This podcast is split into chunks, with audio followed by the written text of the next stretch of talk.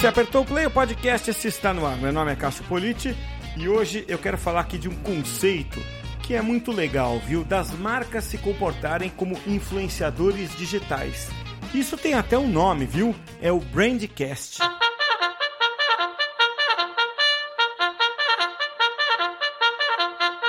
Na edição de hoje do podcast, eu tenho a satisfação de receber a Carol Terra.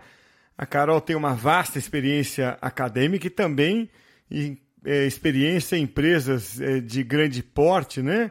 É, uma experiência é, atuando como consultora e também com uma passagem marcante pela Nestlé e por outras empresas, que acho que não vou citar aqui uma por uma, porque eu vou acabar me esquecendo de alguma e vou acabar sendo então injusto né, com alguma delas.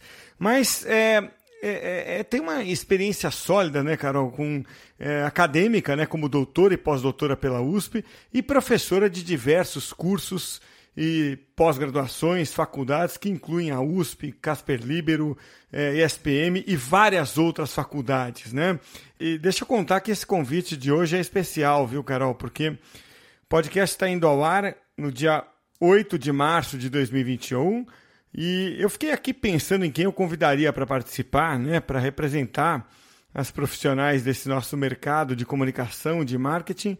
Eu convidei você, Carol, justamente por reunir algumas qualidades que eu vou listar aqui. Né? Você trafega muito bem nesses dois mercados, nesses dois mundos, academia e, né, e, e o mercado em si. Né? Além disso, é professora, autora de livros, é escritora, corredora, esposa, mãe, filha. Então eu acho que esse, essa mescla toda representa muito bem as mulheres, por isso a escolha de você. Carol, tô certo em apresentar assim uma boa representante das mulheres, Carol?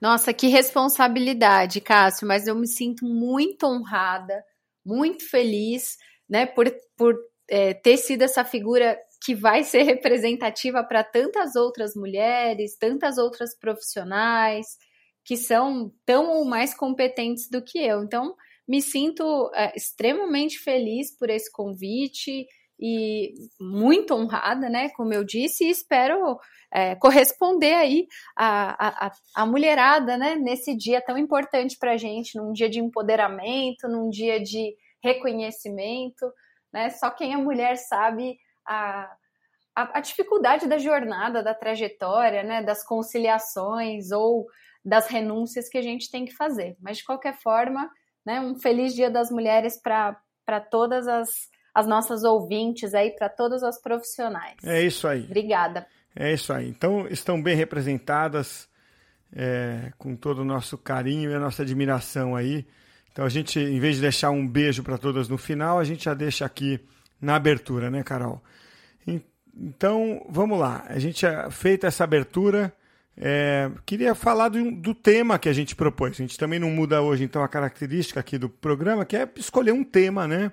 É, para a gente abordar um tema específico, né? Que é um tema sobre o qual você vem falando, né? É, eu li alguns artigos, Carol, que você é, escreveu para é, veículos importantes, né? É, tipo a revista Próxima, né? Do Meio Mensagem e que acabaram saindo em outros lugares também, né? Que acho que é um nome que você é, andou usando. Me parece até ser de sua autoria, ou se não foi de sua autoria, foi você foi uma das primeiras a usar, que é o, te, o nome Brandcasters, né? É, explica o que é esse conceito, Carol. Joia. É, eu, eu pensei nessa, nessa terminologia, Cássio, baseada num, num evento que o YouTube oferecia para criadores de conteúdo e marcas. E eles chamavam de YouTube Brandcast, né? Mas era uma coisa muito localizada para para quem participa desse ecossistema do, do YouTube. E aí, durante meu pós-doc, né, que eu fiz aí de 2018 a 2020, eu ressignifiquei esse termo. Né? Então, o que, que eu entendi? É, eu parti do broadcast, né, que são as transmissões feitas por poucos emissores de informação. Então, por exemplo, os grandes veículos de comunicação são broadcasts, é, as revistas, as cadeias de televisão, enfim. Depois a gente vem também para um, uma outra conceituação que é o socialcast, que é aquele em que nós e os influenciadores digitais é, estamos inseridos. É, então, a gente está falando de um cenário em que usuários produzem e compartilham, replicam conteúdo para outros usuários, né? Exatamente essa lógica do socialcast aí que os influenciadores digitais surgiram. E aí eu entendi que o termo é, brandcast, perdão, que não é um termo que eu criei, ele se encaixaria perfeitamente nessa tríade. Então a gente tem o broadcast, a gente tem o socialcast e por que não as brandcasts, que são as marcas produtoras de conteúdo, as marcas como transmissoras de informação, de conhecimento e, portanto, de conteúdo. E aí eu usei toda essa terminologia para fazer uma defesa de que as marcas podem, elas próprias, também serem agentes influenciadores digitais. Então, que a marca ela tem essa, essa capacidade, ela tem esse papel, muitas vezes, de também se postar como uma influenciadora digital. E aí eu desenvolvi toda uma metodologia acadêmica para isso, que inclusive está lá no meu livrinho, né, no meu último lançamento aí, Marcas Influenciadoras Digitais, como transformar organizações em produtoras de conteúdo digital. Então a gente é, assiste muito é, um embate, às vezes, no mercado, né, entre ai, é, usar ou não usar influenciadores digitais, ai, a bolha dos influenciadores digitais já estourou, é, quem é que sobra nesse mercado todo, né? É, são de fato os produtores de conteúdo, os microinfluenciadores ou as grandes celebridades da, digitais? Né? E aí, assim, essa discussão eu acho que ela vai continuar existindo, mas o que me deu um estalo é que as marcas também podem entrar nessa seara, as marcas podem entrar nesse contexto, né? Desde que elas tenham toda uma estratégia de produção de conteúdo relevante, impactante e que faça sentido no dia a dia das suas audiências, dos seus usuários. É, para isso, eu também criei uma, uma, um acrônimo, né, uma sigla, para que, esse, que esse percurso da marca é, é, se tornar uma influenciadora digital aconteça. Né? E aí, enfim, acho que é super possível. Bom, pelo que eu entendi, né, se você está falando que as marcas se comportam como se elas fossem influenciadores digitais, é, uma característica é produzir o próprio conteúdo, conteúdo original, relevante. Uma outra característica deve ser formar o público, né? Ela tem que ter ali um, uma, uma legião, né? É, grande, ou, uh, quer dizer, começa pequena, mas em algum momento forma um público fiel, tá certo? Ela tem que ter sim esse componente de ser reconhecida, que é isso que você está falando, Cássio. Tá certo. Uma marca que não é conhecida e não é reconhecida, né, ela não consegue ser influenciadora. Então, assim, eu não diria nem tanto do tamanho dessa audiência, porque você pode também ter uma marca pequena é, ou de médio porte, podendo ser uma influenciadora digital, né, mas ela tem que ter alguma audiência, ainda que essa audiência seja de nicho. Né, e essa construção é, de, de, de, audiência, ela passa muito também pelo branding, né? ela passa é, pela construção de imagem e de reputação. Né? Não é uma coisa que é possível só é, com uma estratégia pura e simples no ambiente digital, né? requer é, que efetivamente a marca tenha um certo investimento, conhecimento e um papel estratégico na área de comunicação. É, o Mark Schaefer chama esse público que você está dizendo, que é um público necessariamente pequeno no começo, de público alfa, né? É, que assim, é, no começo desse trabalho, é mais importante você ter é, pessoas que entenderam a mensagem que você quer passar e reagem bem a ela do que ter um público grande e meio distante de você, sabe? Então, é, é mais importante ali o teu Instagram ter, sabe, mil pessoas que dialogam com você do que ter 50 é, mil que você conquistou por publicidade, sabe? Assim, e, e, e mal reagem aos posts, né? Só para ficar claro né, o, que, o que ele quer dizer com isso. É, e, então, é, é, agora, isso faz pensar né, que essa é uma abordagem que se contrapõe, de certa forma, à publicidade, né, Carol? Na verdade, Cássio, eu não acho que seja uma contraposição, talvez até seja um novo papel da publicidade. Né? Ao invés dela apostar em, em única e exclusivamente fazer conteúdo persuasivo ou estritamente mercadológico, ela pode também investir em geração de conteúdo que seja prestador de serviço, utilitário, que faça parte do universo de referência da qual aquela marca ou aqueles produtos fazem parte. Né? Quer ver um exemplo muito claro?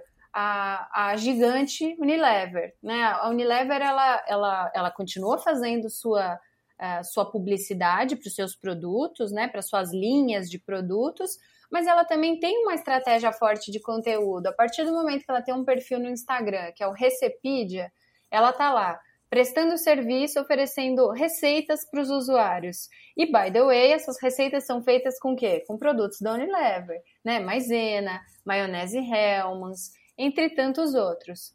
Eles têm também uma estratégia muito parecida com o Cleanipedia, que é a versão do Recepedia para produtos de limpeza. Então, é, é interessante pensar que uma coisa não precisa ser excludente à outra. Elas podem ser estratégias complementares. E isso faz bastante sentido. Né? E tem um outro ponto que você tocou antes, que é a questão da interação. aí sim eu acho que é crucial. Né? A marca ela também não pode ser uma via de mão única. Ela tem que necessariamente ter um canal de diálogo com essa audiência ainda que essa audiência ainda seja incipiente. O que, o que a gente assiste muito são as marcas que se fecham né, nos, seus, nos seus muros, nas suas corporações e, e, e, só elas podem falar, só elas produzem conteúdo. Na hora que o usuário vai reclamar de alguma coisa, na hora que o usuário quer questionar alguma coisa, aquilo não tem retorno. Então, eu acho que para uma marca ela ser influente digitalmente, ela necessariamente precisa abrir esse canal de interação, de diálogo, de resposta, de atendimento. Então, é, o que me parece importante aí, é, ainda falando da publicidade, é, é, não misturar os conceitos, né? Não tem nada de errado com a publicidade. O que eu acho é, importante para o gestor é ele entender o espaço, o momento e, e para que serve cada ferramenta, né? É você é, usar a publicidade para uma determinada finalidade e usar é, o, o brandcaster, o brandcasting, né? É, acho que é esse o termo, né? Imagino eu, é, para essa finalidade específica, né? Porque Veja só, o influenciador ele não conquistou o influenciador digital, o, o, o, de carne e osso, né?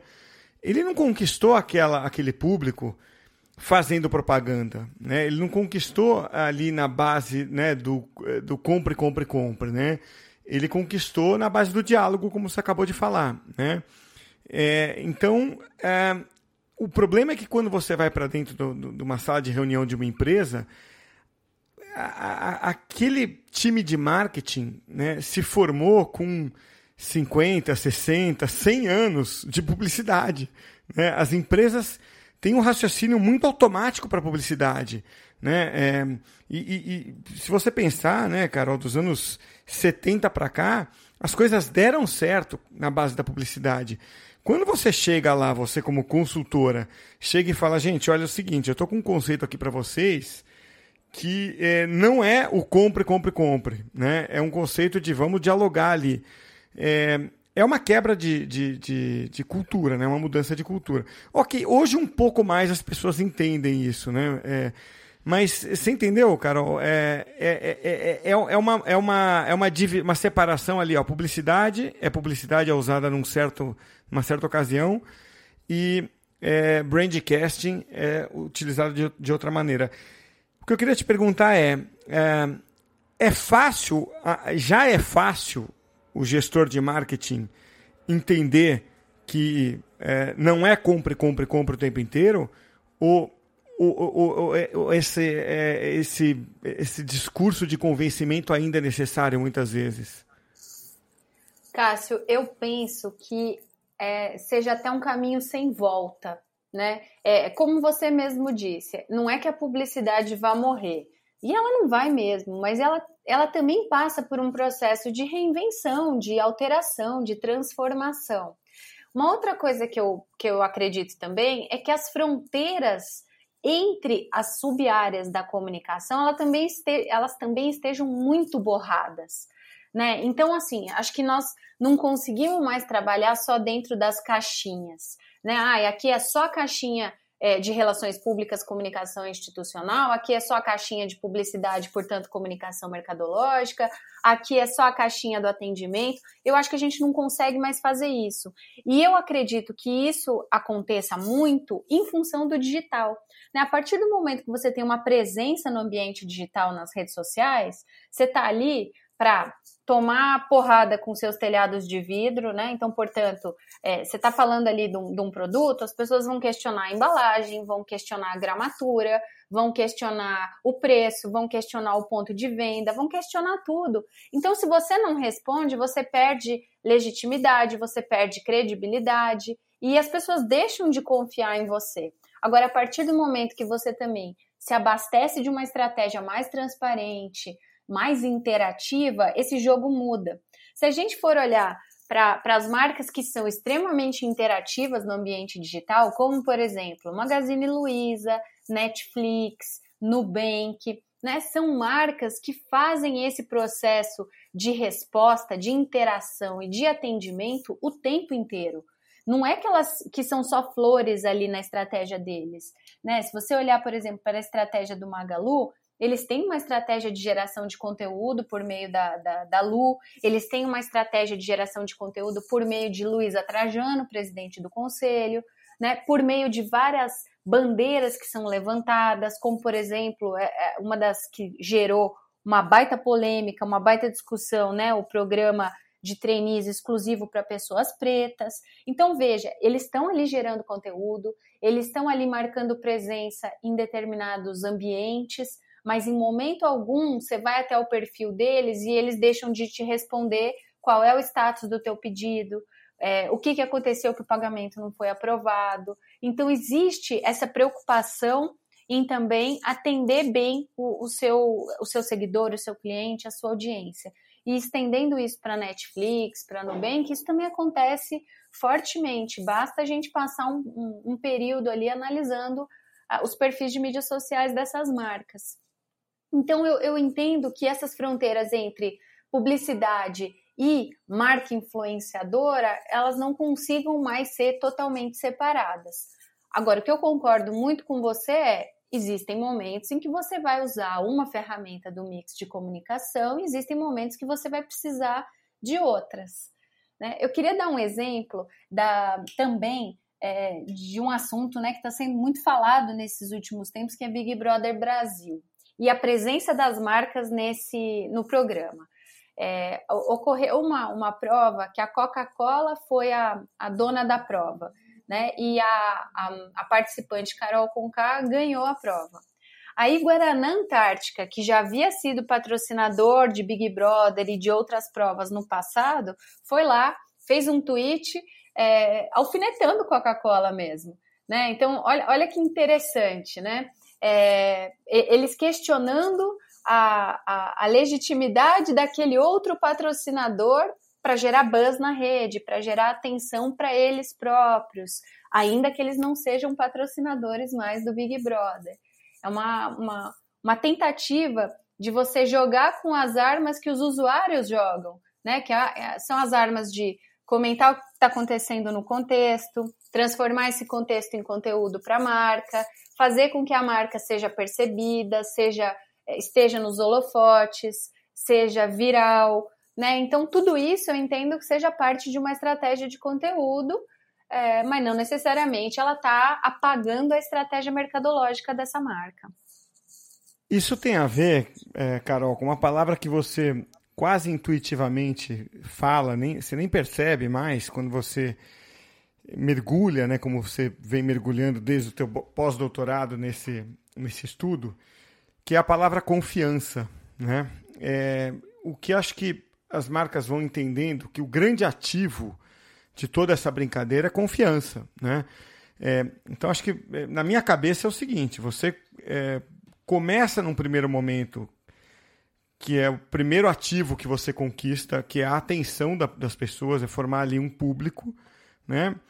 para um segundo momento, que é você ganhar a confiança desse público, né? Talvez tenha um terceiro momento ali que é ganhar mais do que isso, né? Que é ganhar ali é, entrar na listinha de Deus para você ter os defensores. Isso eu acho que são pouquíssimas que vão conquistar, né? É, é, é tá na listinha de Deus ali que uma Apple vai conquistar, né? É, pouquíssimas marcas, talvez uma Disney, um Starbucks, mas, mas acho que são meia dúzia de, de, de, marcas que vai conseguir isso, né? Aquelas que estão na listinha de Deus, né? Então acho que se a gente chegar no nível de confiança, tá bom, é algo, algo que a gente pode almejar. Esse caso do Big Brother que você citou mostra isso, né? Guaraná Antártica deve ter conseguido isso. Então, é, o que você. É, acho que você. Não sei se já parou para pensar nisso, mas quando você compara marcas com influenciadores, você não acha que, no fundo, o que você está é, tá estimulando as marcas a conquistar é esse ativo que o influenciador conseguiu? Que é assim, eu, eu, eu quero a confiança das pessoas, porque quando elas confiam em mim, eu realmente formo opinião. Né? É, aquele número que você tem ali, que você vê as pessoas terem de 100 mil pessoas é, no Instagram, ele pode impressionar num primeiro momento, mas é, acho que você faz o mesmo que eu, né, Carol? A gente já é meio, meio burro velho nisso. Você imediatamente vai olhar nos posts para ver se os posts, se os números de cada post condizem com aqueles 100 mil. Aí você vê 100 mil lá, seguidores no Instagram, e olha o post com 60 curtidas, você fala, esse cara comprou, né, os, os 100 mil. Agora, você olha 100 mil lá e vê milhares de comentários, aí você fala, opa, esse cara realmente tem 100 mil. Porque você quer saber se tem confiança. Então, a minha pergunta para você é, no fundo, você não está, quando você pensou né, e pensa em brandcaster, em brandcasting, em tudo isso, você não está falando no fundo de algo que a gente pode chamar de marketing de confiança? Cássio, eu vejo você falando bastante sobre isso, já, vi, já ouvi você falando isso nos outros é, podcasts. Eu concordo em gênero, número e grau, né? Acho que confiança é a base de qualquer relacionamento. Né? Se você não conquista a confiança do usuário, como é que esse usuário, esse seguidor, ele vai te endossar? Como é que ele vai te publicizar? Como é que ele vai recomendar teu conteúdo? Como é que ele vai te passar adiante? Então, eu acho que sim, é condição sine qua non.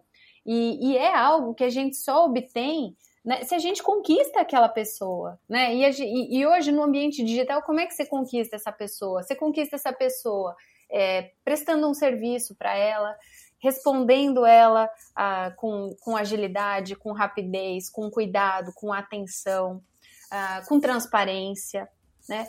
Fazendo uma avaliação do que, que, essa, do que, que essa relação toda representa e é, retransformando isso em outros produtos, outros serviços, né? Então você se colocando à disposição desse usuário, desse seguidor, ouvindo efetivamente o que ele tem a dizer. Se está todo mundo reclamando da tampa de um produto, será mesmo que, que esse produto não está com, com, com um problema de embalagem? Né? A gente fazer essa, essa, essa leitura do, do, do burburinho, né? ter essa ferramenta do social listening bastante calibrado, acho que é super importante. Então, assim, tendo a concordar é, 100% com você quando você diz que a base de tudo é confiança. E eu acho que é, eu, assim, é muito achismo mesmo, mas eu acho que ainda as pessoas não, não, não escreveram sobre isso, né? É, às vezes a gente dá outras voltas para falar essa mesma coisa, mas essa terminologia talvez ela seja é, um gol seu aí, um, né, uma, uma, uma sacada tua. É, vamos ver, preciso formalizar isso ainda, Carol. Precisa. É, as coisas vão vindo na cabeça, né? A gente vai, né, vai organizando as ideias aqui. Ainda chego lá, Carol. E é, agora eu fico pensando aqui, né, assim, um pouco no, no, no que você. É, por falar em terminologia, né, no que você acabou de, de criar aí, né, que é o, o brandcasting. É, me, faz lembrar um pouco as pirâmides, né? Assim, você vê, teve no, no passado, né? Você vê pipocar pirâmide né? no Egito, no México, né? Em outros lugares. É, tem gente que acha que foi um, né, o, o mesmo ET que veio aqui, criou todas elas, né? Mas assim, é aquele grande mistério, né? Será que povos em diferentes lugares do mundo, né, tiveram a mesma ideia? E, e, e, fizeram cada um à sua maneira as pirâmides, né? Para chegar ao mesmo resultado, né? É, e é o grande mistério, né? É, por que, que eu estou falando com esse papo maluco aqui, né, Carol? Porque é, eu, eu, vejo no marketing acontecer uma coisa meio parecida, né? É, alguém em algum momento parou, olhou para as empresas, estudou e falou assim: pô, é, as empresas intuitivamente estão aqui criando conteúdo, formando público, né? E é, obtendo resultado com isso, né? ganhando a, a, né? a confiança deles ou a audiência, a atenção deles e gerando resultado. Né? O Joe Pulitzer, nos Estados Unidos, foi um dele, né? É, e organizou a disciplina lá, chamou isso de Content Marketing, ou Marketing de Conteúdo. Aí você foi fazer seu doutorado, pós-doutorado, e viu isso, né, não com cara de, né, de, de empresa de mídia, como o Joe fez, mas com cara de marketing de influência. Né? Falou, pô, isso aqui se parece né, com um influenciador. Mas o que você descreveu como, é, como o, o, o Brandcast, na essência, para mim, é basicamente a mesma coisa que Content Marketing, né? Só que você viu do seu jeito, né? Você construiu a tua pirâmide, o Joe construiu a pirâmide dele, e se você for parar lá na Inglaterra, tem a associação né, de marketing lá, que também viu a pirâmide do mesmo jeito. Vocês todos estão falando da mesma coisa, né? Você é, não tem essa sensação, né? Porque uma pessoa maldosa podia chegar lá e falar assim, pô, a Carol foi lá, pegou o conceito de content marketing e deu outro nome. Né? Mas eu sei que não é isso. Eu sei que você parou e estudou né? E, e, e, construiu a tua pirâmide desse jeito. No fundo, vocês não estão todos vendo o mesmo fenômeno e, e descrevendo do mesmo jeito? Vocês não estão todos é, criando as próprias pirâmides? Cássio, eu, eu acredito que sejam lentes diferentes para olhar para determinados temas. Sabe, eu acho que assim, devemos estar, acho que dentro de um universo é, correlato, né? É, mas eu acredito que são lentes diferentes, porque, por exemplo, a minha lente para olhar para essa produção de conteúdo, ela é uma lente que, é, é, que aposta muito na coisa do relacionamento, da interação, é, da transparência, é, da autenticidade, né? E aí é, tudo isso tem um bate muito mais perto da comunicação institucional do que do, do marketing, por exemplo. Né? Então, acho que são, é como eu disse, acho que são olhares, vieses diferentes. Né? Então, assim, é, talvez uma, uma estratégia de, de content marketing ela seja mais abraçada pela área de marketing e uma estratégia de brandcast talvez faça mais sentido para uma área mais institucional, enfim. É, eu acredito muito que essas áreas têm que andar de mãos dadas, né? Elas têm que andar com, com uma intersecção, em comum, né? Com um campo em comum, né? Então, assim, é, sim, o marketing e a, e a área de comunicação institucional, RP, comunicação organizacional, vai, vão ser as donas dos, é, das propriedades digitais. Então, que ela, elas vão ter que sentar e conversar para definir a estratégia em comum, né? Que horas que eu vou produzir um, um, um, um, conteúdo ligado a produto, que horas que eu vou produzir um conteúdo ligado a, aos valores e atributos da empresa, em que momento que a gente vai abraçar a mesma causa, a mesma bandeira, e, e isso tem que refletir tanto a essência da organização quanto o externo. Então, acho que é, de uma vez por todas, acho que a gente tem que parar de, é, de fomentar né, a separação ou a, a, a a, o embolhamento, nem sei se essa palavra existe, né, das áreas que vão tratar disso tudo, né? Acho que tem que é, tem que andar de uma maneira mais integrada, de uma maneira mais é, transversal, de uma maneira mais fluida, mais orgânica e que que faça sentido no final das contas para a empresa, né? Que ela consiga atingir os seus objetivos. Porque assim, também não dá para a gente ficar produzindo só conteúdo que não vá levar a empresa a nada. A gente precisa gerar lead, né? A gente precisa gerar é, interesse das pessoas em comprar produtos e serviços. É, mas acho que também não tem é, marketing melhor do que um terceiro te endossar. Né? E como é que você estimula que, que um terceiro te endosse? Eu acredito que só se você oferecer uma baita experiência para aquela pessoa. Acho que o, o, produto só em si ele não, não, não consegue sustentar isso ao longo do tempo. Né? Então, por que, que as pessoas são super fãs de Netflix? Puxa, porque o tempo todo os caras estão produzindo conteúdo, os caras estão investindo em, em relacionamento e interação, eles estão de olho nos memes, de olho no que está acontecendo no contexto e trazendo isso para o conteúdo deles, de olho nas causas. Né? Na época do Black Lives Matter, eles foram uma das primeiras marcas a se posicionar né? E a falar, olha, a gente não está aqui só levantando a bandeira, não. A gente efetivamente acredita nessa, nessa diversidade, tanto dentro da, da corporação como nos conteúdos que a gente oferece. E, portanto, a gente está é, extremamente é, triste com tudo isso que vem acontecendo. Enfim, então eu acho que é um, é, é um mix disso tudo, né? Não sei se não sei se se tratam dessas pirâmides aí. Não sei se é só isso. Legal, Carol. Mais uma vez quero te agradecer muito aí pelo papo e por compartilhar essa, essa nova visão, nova abordagem. É, eu vou deixar aqui esses links para quem quiser acompanhar né, e entender um pouquinho mais do que, que é esse conceito. Também vou deixar o link para o livro, né, que é o, o, seu mais recente livro. É, e o pessoal é, que quiser, que quiser acompanhar ou ler ou acessar tanto os posts quanto o livro, o link para o livro tá aqui na descrição, estão aqui na descrição do podcast. E Carol, quero então mais uma vez parabenizar você pelo Dia Internacional da Mulher e com isso eu estendo os parabéns aí para todas as mulheres que nos acompanham, até porque são maioria no mercado, né? A gente já fez inúmeras pesquisas aqui e e sempre elas indicam isso, né? Tem uma maioria de mulheres no mercado, né? É, de comunicação, né? É, então a gente é, estende, né? Por, por, por, esse, né? Por esse cumprimento a você para as mulheres que nos acompanham. Todos os indicadores sempre mostram isso, né? E, e, e, de forma empírica também é isso, porque, nossa, faz tanto tempo que eu, que eu lido diretamente com o público do Comunique-se pelos cursos né, presenciais, e de fato as mulheres sempre foram maioria. Se elas não são maioria no mercado, elas são uma maioria de pessoas interessadas em conhecimento, o que eu acho ainda mais relevante. Né?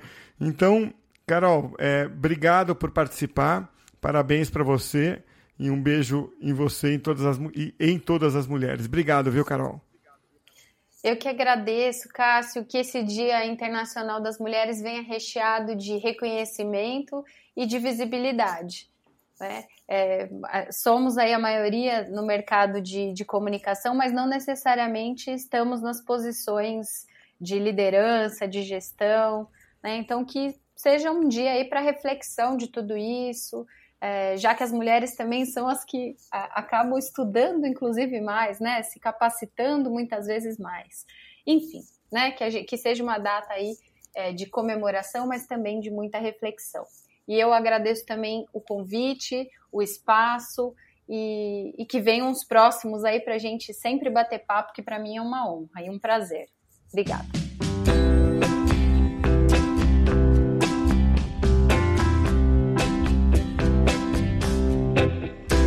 Vamos aqui para o insight final. Lembrando que o podcast de hoje é oferecido pelo Comunique-se 360, a plataforma completa do Grupo Comunique-se para profissionais de comunicação corporativa que precisam se relacionar com a mídia. Tá tudo lá em comunique-se.com.br.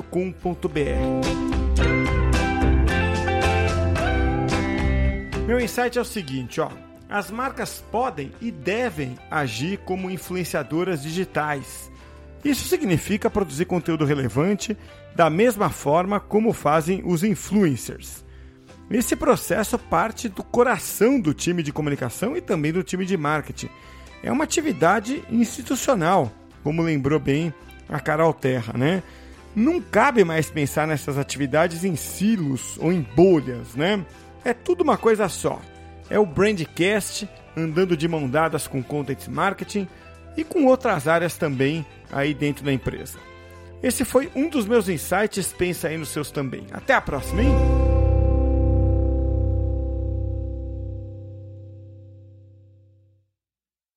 For confidence in your financial plan, look for a CFP professional. When your financial advisor earns the CFP certification, it means he or she is trained to provide ethical financial planning across a holistic range of topics, from retirement and investing to taxes and estate planning, all in your best interest. So, with a CFP professional, you'll feel confident in your financial plan today and tomorrow. Three letters do make a difference. Visit letsmakeaplan.org to find your CFP professional.